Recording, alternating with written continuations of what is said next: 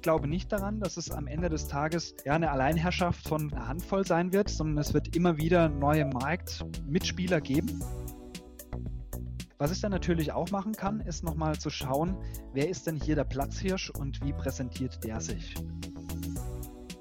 Wenn ich jetzt schon Erfahrung habe, beispielsweise aus meinem lokalen Geschäft, dann weiß ich ja auch schon, wie Kunden Fragen formulieren. The Digital Bash Podcast, der Podcast zur größten Webkonferenz der Digitalbranche.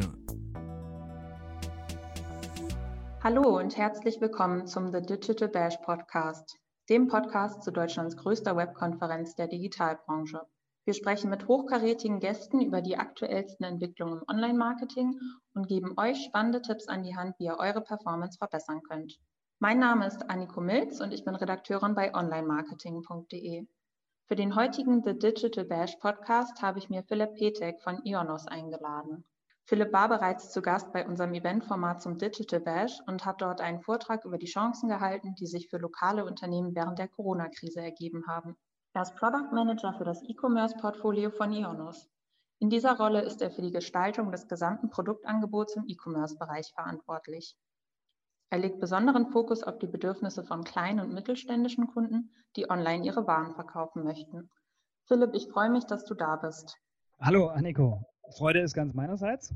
Ich bin mal gespannt, wo uns das Ganze hinführt und ich hoffe mal, dass ich ein paar interessante Themen noch mitbringen kann, um äh, die Zuhörer dann auch nochmal so ein bisschen zu inspirieren, einfach auch nochmal so ein bisschen aus dem Nähkästchen zu plaudern, was wir für Erfahrungen sammeln konnten jetzt auch in der Zeit zwischen dem Digital Bash und dem Podcast jetzt hier. Das sind jetzt auch wieder ein paar Monate vergangen. Ich bin mal gespannt. Die Digitalisierung von lokalen Unternehmen ist ein richtiges Herzensprojekt von dir, oder? In deinem Digital Bash Vortrag hast du erzählt, dass du schon seit acht Jahren Erfahrungen in dem Bereich sammelst. Wir starten mal ganz bei Null, würde ich sagen. Wo fange ich als lokales Unternehmen an, wenn ich einen Online-Shop eröffnen möchte? Hier ähm, muss man sich immer vor Augen halten, habe ich schon eine Online-Präsenz und möchte die entsprechend ausbauen oder starte ich wirklich bei Null? Das heißt also, ich habe noch keinen Fußabdruck im Internet. Wenn wir jetzt mal in dem Beispiel bleiben, ich habe quasi wirklich noch gar keinen Fußabdruck im Internet, dann empfehle ich, mit den 4Ms zu arbeiten. Das ist einmal so ein bisschen die Motivation, dann das Thema Marke, Markt und dann auch nochmal so ein bisschen die Maßnahmen. Was bedeutet denn das jetzt, diese 4Ms? Also für mich ist es ganz wichtig, quasi nochmal mit den W-Fragen die Motivation herauszuarbeiten. Das hilft tatsächlich bei, ich nenne es jetzt mal Kleinstunternehmen, die jetzt noch keine Erfahrung im digitalen Bereich haben, sich auch nochmal so ein bisschen auf die, ja, ich nenne es mal Kernkompetenzen zu fokussieren. Also warum möchte ich denn gerne online gehen und ähm, was ist denn eigentlich mein Produkt oder beziehungsweise mein Produktportfolio? Ähm, wo möchte ich denn überhaupt mit auftreten? Und das Ganze geht dann auch so ein bisschen über in die Frage, was bin ich denn als Marke? Also das ist auch immer ganz interessant. Ich möchte ja jetzt nicht einfach nur irgendeine Webseite haben, sondern ich möchte ja mit dieser Webseite ja auch ein bisschen was darstellen und am Ende da damit sogar noch verkaufen. Das heißt, ich muss mir hier nochmal so ein bisschen Gedanken drüber machen, wie stelle ich mich denn da? Das heißt, gegebenenfalls ein Logo, ein schönes Bild von mir, vielleicht auch äh, nochmal mir Gedanken machen über meinen Namen etc. Also was bewirke ich? Ja? Wie ist meine Außendarstellung? Dann Markt. Was bedeutet Markt in diesen vier Ms? Das ist einmal die Frage auch, wo halten sich denn meine Kunden auf? Also tümmeln die sich eher so im Social Media Bereich rum? Dann brauche ich vielleicht auch gar keine Webseite, um, sage jetzt mal, eine digitale Präsenz dann auch aufzubauen. Oder sind es eher so die klassischen ja, ich nenne es jetzt mal ähm, Suchenden, die mit dem Mobiltelefon sehr, sehr, sehr viele Suchen tätigen oder auch am Laptop oder dann irgendwie auch am Tablet abends sitzen und so ein bisschen rumrecherchieren im Internet, dann lohnt sich auf jeden Fall auch eine Webseite. Also das muss ich mir auch nochmal so ein bisschen überlegen. Ideal ist natürlich auch, wenn man mehrere Kanäle an der Stelle bedient. Und dann natürlich die Maßnahmen. Also was muss ich dann machen? Möchte ich da was relativ Einfaches aufbauen? Da gibt es dann auch kostenfreie, nenne ich jetzt mal, Möglichkeiten, zum Beispiel über Google My Business, einfach so einen Fußabdruck im Internet zu hinterlassen, auch hier mit der Möglichkeit, so eine Mini-Webseite zu machen oder dann natürlich auch mit Website-Bildern, auch so wie wir die im Portfolio haben bei der Ionos, ähm, quasi auch eine professionelle Webseite zu erstellen. So, das ist erstmal so das Grundkonzept, was ich mir überlegen muss und Ich nenne es mal aufbauend auf dem dann natürlich die Frage, okay, wie kann ich denn jetzt dann auch online verkaufen? Und da sind dann auch wieder mehrere Fragen, äh, sich selber dann auch zu stellen und zu beantworten. Einmal, was für Produkte möchte ich denn online anbieten? Ich muss ja jetzt zwingenderweise nicht alle Produkte anbieten. Ich kann mich ja auch erstmal nur auf zum Beispiel meine Verkaufsschlager im Laden fokussieren oder auch auf die Ladenhüter. Das ist natürlich auch äh, ein interessantes Konzept, dass man sich überlegt, die kriege ich vielleicht online schneller verkauft, weil ich online einfach mehr Kunden erreichen kann. Ähm, das ist einfach auch nochmal eine Überlegung, die man sich dann da stellen muss. Und ähm, ich empfehle an der Stelle auch sehr viel Zeit zu investieren, um nochmal auch eine saubere Produktbeschreibung und eine Darstellung zu machen. Das ist so aus meiner Sicht der erste Schritt. Dann wichtig ist natürlich auch, wie funktioniert das Ganze mit Zahlung und Versand. Das ist natürlich auch noch ein Thema, wie, wie erlebt denn mein Kunde das Einkaufen bei mir online? Ja, kann er da relativ einfach bezahlen? Ist es eine extrem ausgefallene Zahlungsmethode? Ist es PayPal? Dann ist es relativ schnell einfach. Kennt fast jeder, hat fast jeder. Und ist der Versand vielleicht sogar lokal? Ist es mit In-Store-Abholung? Je nachdem. Also da kann man sich auf jeden Fall viele Gedanken machen. Da gibt es auch keine konkrete Handlungsempfehlung.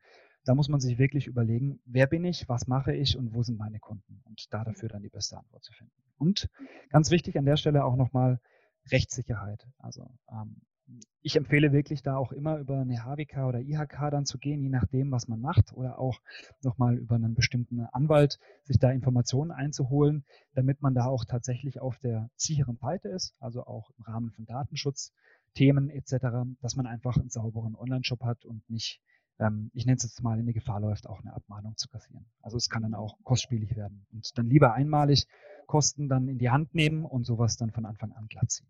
Das ist quasi so nochmal kurz zusammengefasst, was ich empfehlen würde, um als lokales Unternehmen quasi jetzt einen Online-Shop zu eröffnen. Gerade während der Anfangszeit von Corona sind viele neue Shops online gegangen. Ich glaube, viele waren sich dabei unsicher, ob sich ihr Geschäftsmodell, das eigentlich auf ihrem lokalen Standort aufbaut, auch online übertragen lässt. Hast du da ein gutes Beispiel für uns? Man muss fairerweise natürlich sagen, und das soll jetzt auch nicht entmutigend sein, ähm, dass es natürlich nicht immer klappt. Mhm. Wir haben natürlich ganz tolle Beispiele und eins da davon ist ähm, der Laden Wohlfühlmomente in Landau. Das ist eine ziemlich coole Geschichte. Also das ist ein kleiner Laden quasi in Landau, der, ich nenne es jetzt mal, hauptsächlich Naturkosmetik anbietet. Mhm. Also auch eher was, wo man das Ambiente, sage ich jetzt mal, im Laden eher dann auch genießt, auch eher haptische Produkte dann hat. Und sie hatte für sich auch die Entscheidung getroffen, gerade jetzt mit der ähm, Covid-19-Geschichte ähm, quasi ihren, ihren Shop ja, online zu bringen. Zumindest mhm. mal, dass auch ihre Bestandskunden weiterhin ihre Produkte beziehen können. Also das war so die Initialidee. Das Ganze hat sich dann natürlich ganz anders entwickelt. Ja? Also es ist mhm. ähm, auf jeden Fall ganz arg spannend geworden und zwar aus mehreren Gründen. Einmal, weil sie dann für sich auch erkannt hat, okay, also diese Online-Präsenz, die lässt mich einfach nicht in Vergessenheit geraten, auch wenn mein Laden zu ist. Ich habe so die Chance auch gegen die Großen so ein bisschen anzustinken, um das mal so auszudrücken. Ja, also sie hat extrem viel positive ja, Resonanz bekommen, auch aus ihrem Kundenstamm. Die sagen, ja, ich bin auch öfters mal auf deiner Webseite, weil ich mir auch mal einfach nochmal ein paar Sachen zu den Produkten durchlese und wenn ich dann im Laden bin, habe ich schon eine Vorstellung da davon, was ich dann auch brauche oder was ich dann auch möchte. Und ich habe natürlich auch die Möglichkeit, trotzdem, ähm, auch wenn ich gerne in den Laden komme, bequem online zu bestellen. Mhm. Und ähm, was mich immer so am meisten begeistert, also wir haben auch von ihr noch ein Video bei uns auf der Webseite, ähm, ist auch die, die, die Freude, die sie dann da quasi auch ausstrahlt, wenn sie erzählt, dass die erste Bestellung tatsächlich dann aus Landau gekommen ist und weitere Bestellungen dann auch aus Köln und Hamburg und also über ganz Deutschland quasi verteilt. Also ähm, ich denke, das hat sich da an der Stelle auf jeden Fall gelohnt und das ist auf jeden Fall auch ein schönes Beispiel, um zu sagen, hey, auch wenn ich einen lokalen kleinen Laden habe, die Chance, online noch weitere Menschen zu erreichen, auch unabhängig jetzt von Covid-19, ähm, ist es auf jeden Fall eine Chance und eine Option, die man einfach wahrnehmen sollte. Ja, kann sich auf jeden Fall lohnen, wenn man dann plötzlich nicht nur lokal äh, Produkte verkauft, sondern eben auch plötzlich ganz andere Städte erreichen kann. Genau, also man, man erweitert seinen potenziellen Kundenstamm von, von heute auf morgen quasi enorm. Mhm. Ja, und äh, schön an so einem Online-Shop ist, der hat ja auch nicht geschlossen. Ja, also er ist mhm. samstags offen, der ist sonntags offen, der ist abends offen, nachts offen, mhm. in den frühen Morgenstunden und das ist auf jeden Fall eine coole Geschichte. Also ich kann es wirklich nur empfehlen, das einfach mal auszuprobieren. Also wie gesagt, es klappt nicht immer. Das, da muss man einfach fair und ehrlich sein und das auch so sagen. Ähm, aber nichtsdestotrotz. Und was ich an diesem Beispiel auch nochmal ganz besonders schön finde, ist einfach auch, wie es geschafft wurde, aus diesem kleinen Laden so ein bisschen die Emotion auch online zu bringen. Also das ist ja, ja auch immer nochmal die Kunst, dass man sich dann auch auf der Webseite wohlfühlt und dieses Ambiente, das man eigentlich dann auch im, im Laden hat, auch so online ein bisschen wiedererkennt. Bleiben wir mal bei den Online-Shops, die, wenn sie jetzt im Frühling online gegangen sind, bereits einige Monate hinter sich haben. Nehmen wir mal an, der Betreiber eines Schuhgeschäfts bemerkt, dass sein Online-Shop nicht so läuft, wie er hofft. An welchen Stellschrauben kann er drehen, um mehr Traffic bzw. Conversions zu bekommen? Wir können es jetzt erstmal so ein bisschen runterbrechen, erstmal auf Traffic. Da ist mhm. natürlich auch immer die Frage, wo kommt denn überhaupt mein Traffic her? Also gibt es ja unterschiedliche Statistiken, die unterschiedliche Industrien, sage ich jetzt mal, runterbrechen. Ähm, suchen die Leute direkt quasi über Google oder sind das ähm, irgendwelche ein Einsprünge auf die Seite, die getriggert sind, beispielsweise über Social Media, wie auch immer. Und das ist interessant zu sehen, wie sich das verteilt. Und ich würde jetzt mal behaupten, auch im, im Rahmen von, von einem Schuhgeschäft, das Beispiel jetzt mal weiterzuspinnen, ähm, ist es natürlich so, ich muss mir auch überlegen, was biete ich denn an? Habe ich jetzt tatsächlich vergleichbare Produkte? Also habe ich Portfolio von Nike-Schuhen oder von, von Adidas-Schuhen oder wie auch immer bei mir im Laden? dann macht es Sinn, mich vielleicht sogar auf unterschiedlichen Marktplätzen oder ähm, Preissuchmaschinen dann auch noch mit zu platzieren, um einfach hier nochmal zusätzlichen Traffic dann zu generieren. Wenn ich jetzt aber, ich nenne es jetzt mal eher speziellere Schuhe habe, ich erlebe das gerade auch bei meiner Tochter Kinderschuhe, dann mhm. suchen wir da eher nicht auf Preissuchmaschinen oder auch nicht auf großen Marktplätzen, sondern dann ist es eher informell. Also ich möchte mich informieren und suche dann auch entsprechend anders. Ähm, das heißt, auch mein Einstiegspunkt als potenzieller Käufer ist da erstmal wirklich bei Google. Und da sind wir dann auch wieder beim, beim Traffic. Und ich denke, um, um Traffic auch auf so eine Seite zu bekommen, müsste man das auch nochmal so ein bisschen aufsplitten. Also aus meiner Sicht hat man diesen wirklichen, diesen On-Page-Traffic und äh, dann auch nochmal so ein bisschen diesen Off-Page-Traffic. Und äh, auch das kann man in meinen Augen nochmal runterbrechen zwischen Online und Offline. Aber ähm, wenn wir jetzt nochmal bei dem On-Page-Thema bleiben, ich denke, dass es tatsächlich extrem wichtig ist zu sagen, okay, ich biete der Suchmaschine die Möglichkeit an, meine Webseite zu verstehen. Ja, weil am Ende des Tages was passiert. Ich ähm, als Suchender, ich formuliere ja eine Frage. Zum Beispiel Kinderschuh, Größe 24, pink. Für draußen oder sowas. Ja? Also ich, ich versuche ja so ein bisschen eine Beschreibung dann auch abzuliefern und auch in meine Frage einzubauen. Und am Ende des Tages möchte ja Google einfach nur eine Antwort auf diese Suche geben. So, und ähm, da ist es natürlich toll, wenn ich dann als, ich nenne es jetzt mal als Website-Betreiber entsprechend auch mich mit Suchmaschinenoptimierung beschäftige und meine Webseite dahingehend ähm, entsprechend auch auslege. Ja. Und ähm, also ich glaube, das ist sehr wichtig. Um jetzt da aber nicht zu tief ins Detail zu gehen, nochmal auch das Thema Off-Page angesprochen. Was auch natürlich wichtig ist, ist nochmal zu sagen, okay, wie kann ich denn Traffic auch noch von, von anderen Kanälen auf meine Webseite bringen? Und zwar nicht durch die direkte Suche. Ähm, das ist auch nochmal interessant, wenn man in unterschiedlichen Verzeichnissen dann auch einfach gelistet ist, um da auch nochmal so ein bisschen Fuß zu fassen.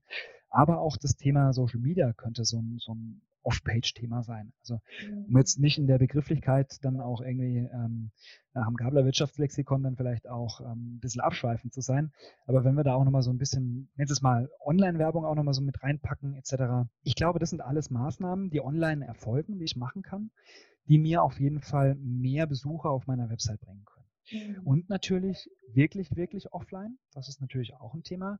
Ähm, um jetzt nochmal das Beispiel Wohlfühlmomente aufzugreifen. Ähm, das Schaufenster ist zum Beispiel auch beklebt mit, Sie können bei uns auch online einkaufen ja, und mit einem QR-Code etc.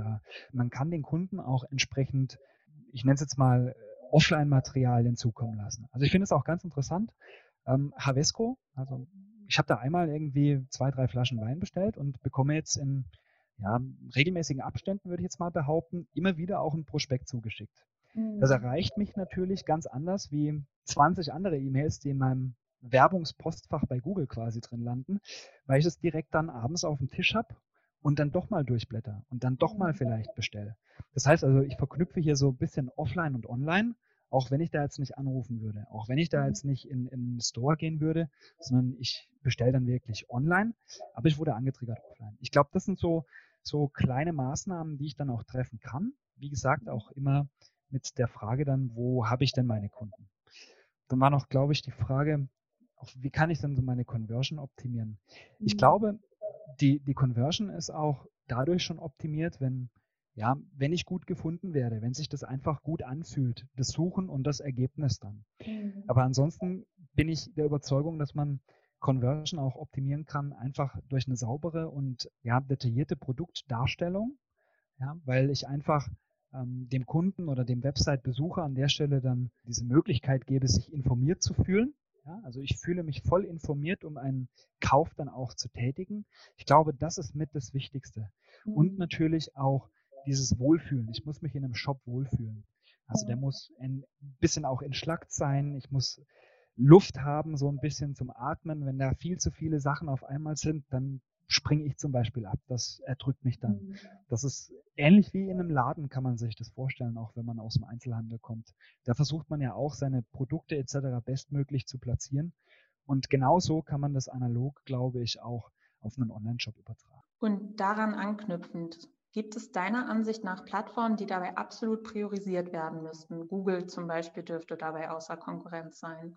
Also Plattform ist natürlich auch immer wieder die Frage, was mache ich dann? Also mhm. ich hatte es ja gerade vorhin auch gesagt gehabt, wenn ich ein vergleichbares Produkt habe, wie jetzt zum Beispiel einen Markenschuh oder auch bei einem anderen Beispiel, an, keine Ahnung, ein Handy zum Beispiel, irgendwas, was relativ gut vergleichbar ist, wo die mhm. Eigenschaften des Produktes immer gleich sind, von dem es relativ viel gibt, wo dann am Ende des Tages so ein bisschen der Preis auch mit in die Entscheidung einspielt. Da machen beispielsweise Preissuchmaschinen wie die also wie Idealo auf jeden Fall Sinn. Mhm. Ansonsten kann ich mich mit meinen Produkten auch in Marktplätzen positionieren. Amazon natürlich ist da relativ groß. In Deutschland haben wir auch Real Otto, Hut.de zum Beispiel aber auch eher so kleinere Nischenmarktplätze. Also wenn ich jetzt zum Beispiel mehr auf individuellere Produkte setze und auch eher, ich nenne es jetzt mal, in das künstlerische oder handwerkliche gehe, dann ist zum Beispiel Etsy eine ganz gute Plattform, um auch meine Produkte einem breiten Publikum zu präsentieren. Und ansonsten ist es, glaube ich, wirklich sehr, sehr, sehr produktabhängig oder sehr, sehr, sehr spezifisch, was ich mache. Also mhm. wenn ich im B2B zum Beispiel unterwegs bin, es gibt Plattformen wie Wer liefert was. Also da geht es ja auch wieder um die Antwort auf die Suche. Ich suche, keine Ahnung, Rasenerde oder sowas. Und wenn mir dann äh, quasi ein Erdwerk vorgeschlagen wird, dann ist das für mich quasi die Antwort, die ich auch erwarte. Also da, da muss man immer so ein bisschen schauen, was habe ich denn im Produktportfolio. Was kann ich als Shopbetreiber denn tun, um mich gegen die Konkurrenz in der Suche durchzusetzen? Sollte ich zum Beispiel Search Ads schalten? Und wenn ja, wie ermittle ich die Keywords, die mir auch wirklich relevanten Traffic versprechen? Wenn wir jetzt nochmal über, über, ich nenne es jetzt mal Anzeigen sprechen, mhm. gerade auch nochmal mit Hinblick auf Kleinstunternehmen, ähm, das ist immer so, so eine Sache. Also ich würde da so nach so einem Drei-Punkte-Plan vorgehen. Erstmal, wer ist dann mein Kunde? Auch wieder hier so ein bisschen analytisch werden ähm, wer ist denn mein Kunde und wie verhält er sich? Und wenn ich jetzt schon Erfahrung habe, beispielsweise aus meinem lokalen Geschäft, dann weiß ich ja auch schon, wie Kunden Fragen formulieren.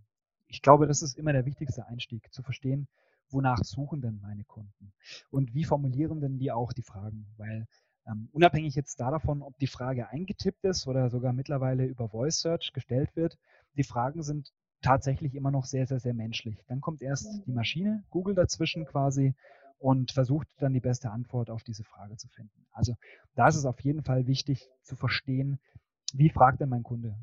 Ähm, Beispiel, ich habe für meinen Papa ein, ein, Handy gesucht, das auch, ich nenne es mal, für Senioren geeignet ist, ja. Und Fragen könnten dann da sein, so, was ist das beste Seniorenhandy? Oder keine Ahnung, welches Smartphone eignet sich für Senioren? Und mhm. wenn ich so eine Art Liste an Fragen habe, dann kann ich da bestimmte Keywords, also bestimmte Einzelworte für mich einfach herausfiltern und sagen, okay, die finde ich interessant, so würden meine Kunden fragen. Und diese Worte finden sich immer wieder. Also bei den mhm. Fragen war jetzt Senioren immer ein Bestandteil, einmal mit Handy, einmal mit Smartphone. Also wäre jetzt quasi mein Keyword oder meine Keywords, die ich jetzt hier rauslesen würde, Senioren, Handy und Smartphone. Und das dann in unterschiedlichen Kombinationen.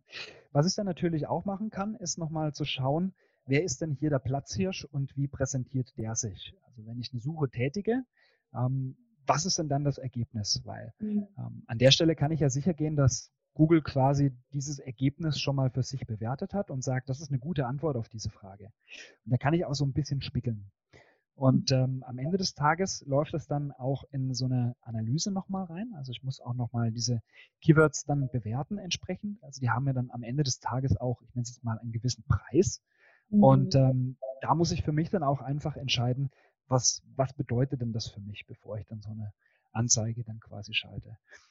Du hattest ja gefragt gehabt, quasi, was es für Möglichkeiten gibt, nochmal Anzeigen zu schalten mhm. und ob das dann auch Sinn macht.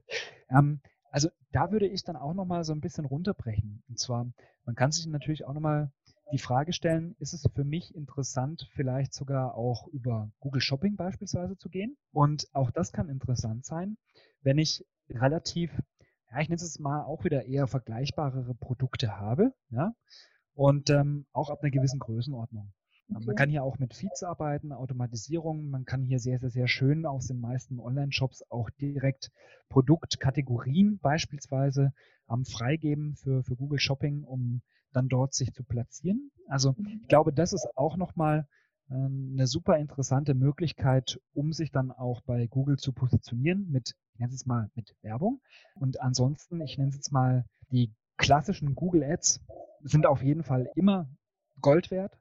Also allen voran, wenn man halt auch schnell gefunden werden möchte. Ich nenne jetzt mhm. mal die Autobahn, ja, fürs gefunden werden, weil auch wenn ich mal eine Webseite aufsetze, auch mit einem Shop drauf etc., das dauert ja immer so ein bisschen, bis Google erstmal die Seite verstanden hat, bis die Seite entsprechend auch ausgelesen ist und bis dann auch klar ist, okay, das wäre jetzt die Antwort auf diese Frage. Und ähm, das kann ich extremst beschleunigen, indem ich beispielsweise Google Ads oder Google Shopping dann auch. Nun sollten Marken, die auch Offline-Stores betreiben, natürlich auch auf Local SEO bauen. Kannst du gewichten, was langfristig mehr Relevanz haben wird? Sollten also Marken versuchen, auch die potenziellen Vorortkäufer zu den Angeboten im Online-Shop zu locken? Und könnte das vielleicht sogar ein Learning aus der Corona-Krise sein?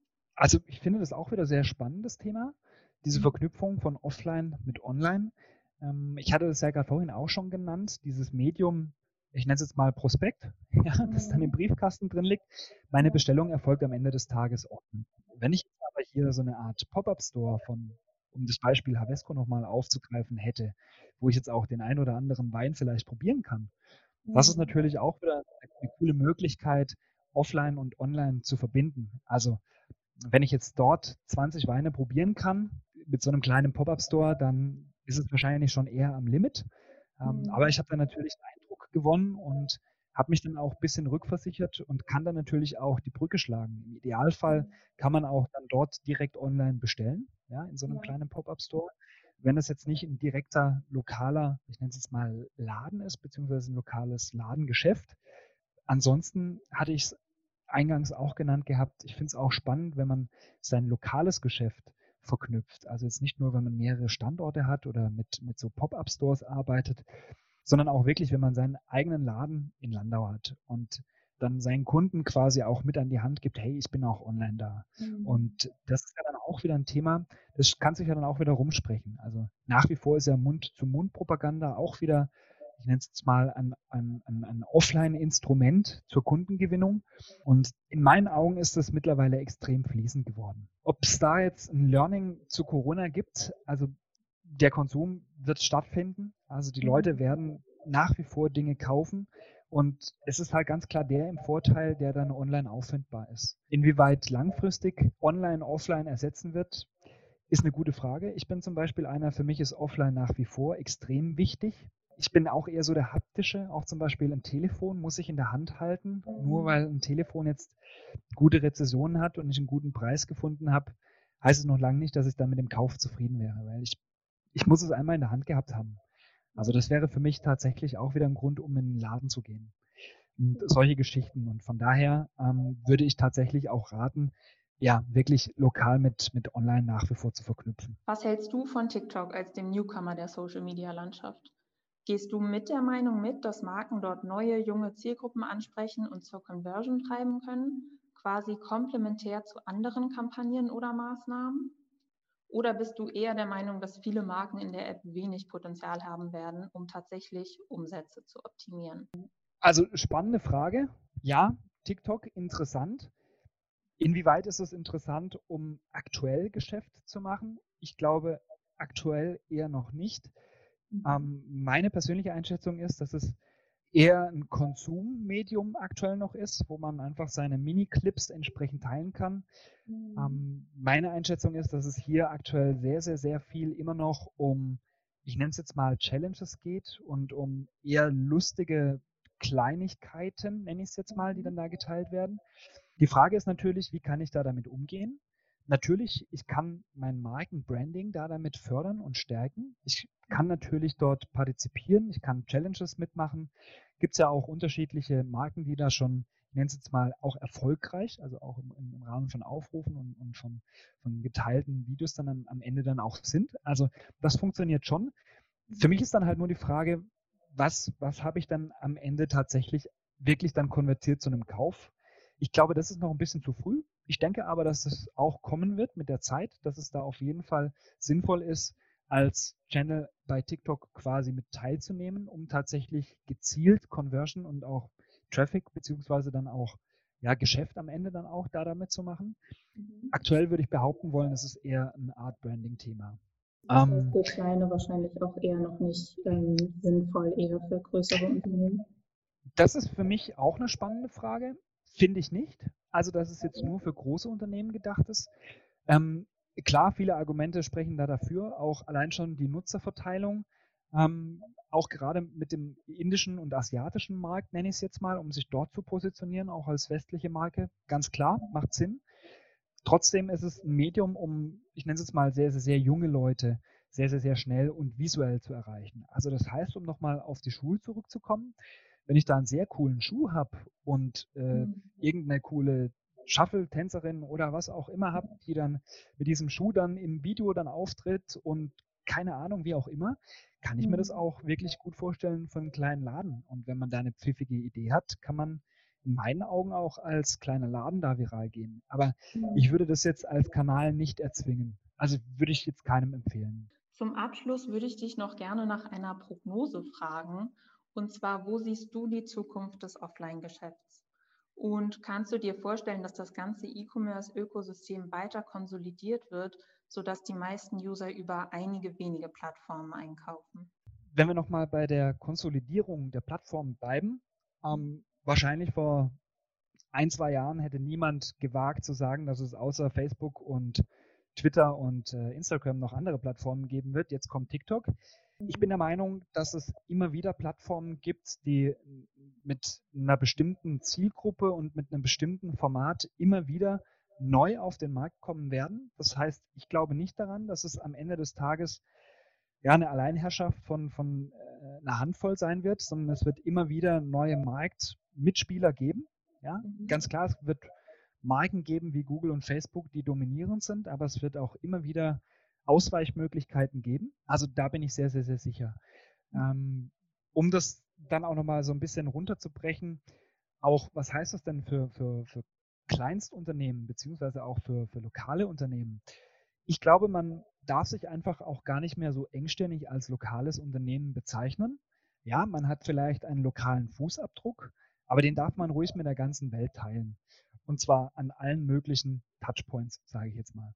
Für mich ist online, offline auch mittlerweile gar kein Thema mehr, sondern ich habe da auch schon mehrere Diskussionen geführt gehabt, auch mit Ladenbesitzern und habe gefragt, okay, aber am Ende des Tages, ihr wollt doch eigentlich Geld verdienen. Und da ist es doch egal, ob ihr jetzt irgendwie eure Hosen im Schaufenster habt oder auf der Website. Oder ob eure mhm. Hose in einem Facebook-Shop ist oder auf einem Insta-Post, der dann entsprechend ähm, verlinkt ist zu einem Checkout. Also ähm, am Ende müsst ihr doch schauen, wo kann ich denn mit meinen Produkten mein Geschäft machen, wo meine Kunden sind.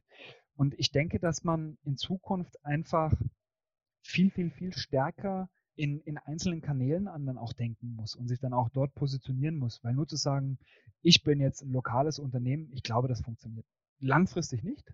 Mhm. Und auch zu sagen, ich bin jetzt nur Online-Unternehmen, ja, natürlich wird funktionieren in ein, an einigen Stellen, aber nach wie vor wird es immer genügend Produkte, auch Dienstleistungen etc. geben, die einfach auch, ich nenne es jetzt mal ein Vor-Ort-Geschäft rechtfertigen werden. Also ganz klar. Also ja, ich kann jetzt eine, eine, eine Omega-Uhr übers Internet kaufen, aber der Besuch beim Juwelier ist einfach was ganz anderes. Also auch, mhm. um die Uhr entsprechend dem Arm nochmal anzupassen, beispielsweise etc. Ähm, der ganze Service, der da mit dabei ist. Ich möchte dort ja auch, wenn ich eine Uhr in, in so einer Preisklasse kaufe, auch ein gewisses Ambiente dann genießen. Also aus meiner Sicht gibt es immer, immer, auch wenn es nur ein kleiner ist, Vorteil für ein, für ein Offline-Geschäft, ganz klar. Mhm. Aber wie gesagt, aus meiner Sicht muss man die Leute dort erreichen, wo sie sind und wo einfach Produkt und der potenzielle Kunde zueinander findet. Das ist ja das, ist das was ich mitgeben kann. Ja, damit kommen wir schon zum Abschluss. Vielen Dank, Philipp, dass du dir die Zeit genommen hast, beim The Digital Bash Podcast mit dabei zu sein. Da waren für unsere Zuhörer sicherlich ein paar spannende Insights dabei. Damit verabschiede ich mich und hoffe, dass ihr bei der nächsten Ausgabe von The Digital Bash Podcast wieder mit dabei seid. The Digital Bash Podcast wird präsentiert von onlinemarketing.de, dein wichtigster Touchpoint zur Digitalbranche.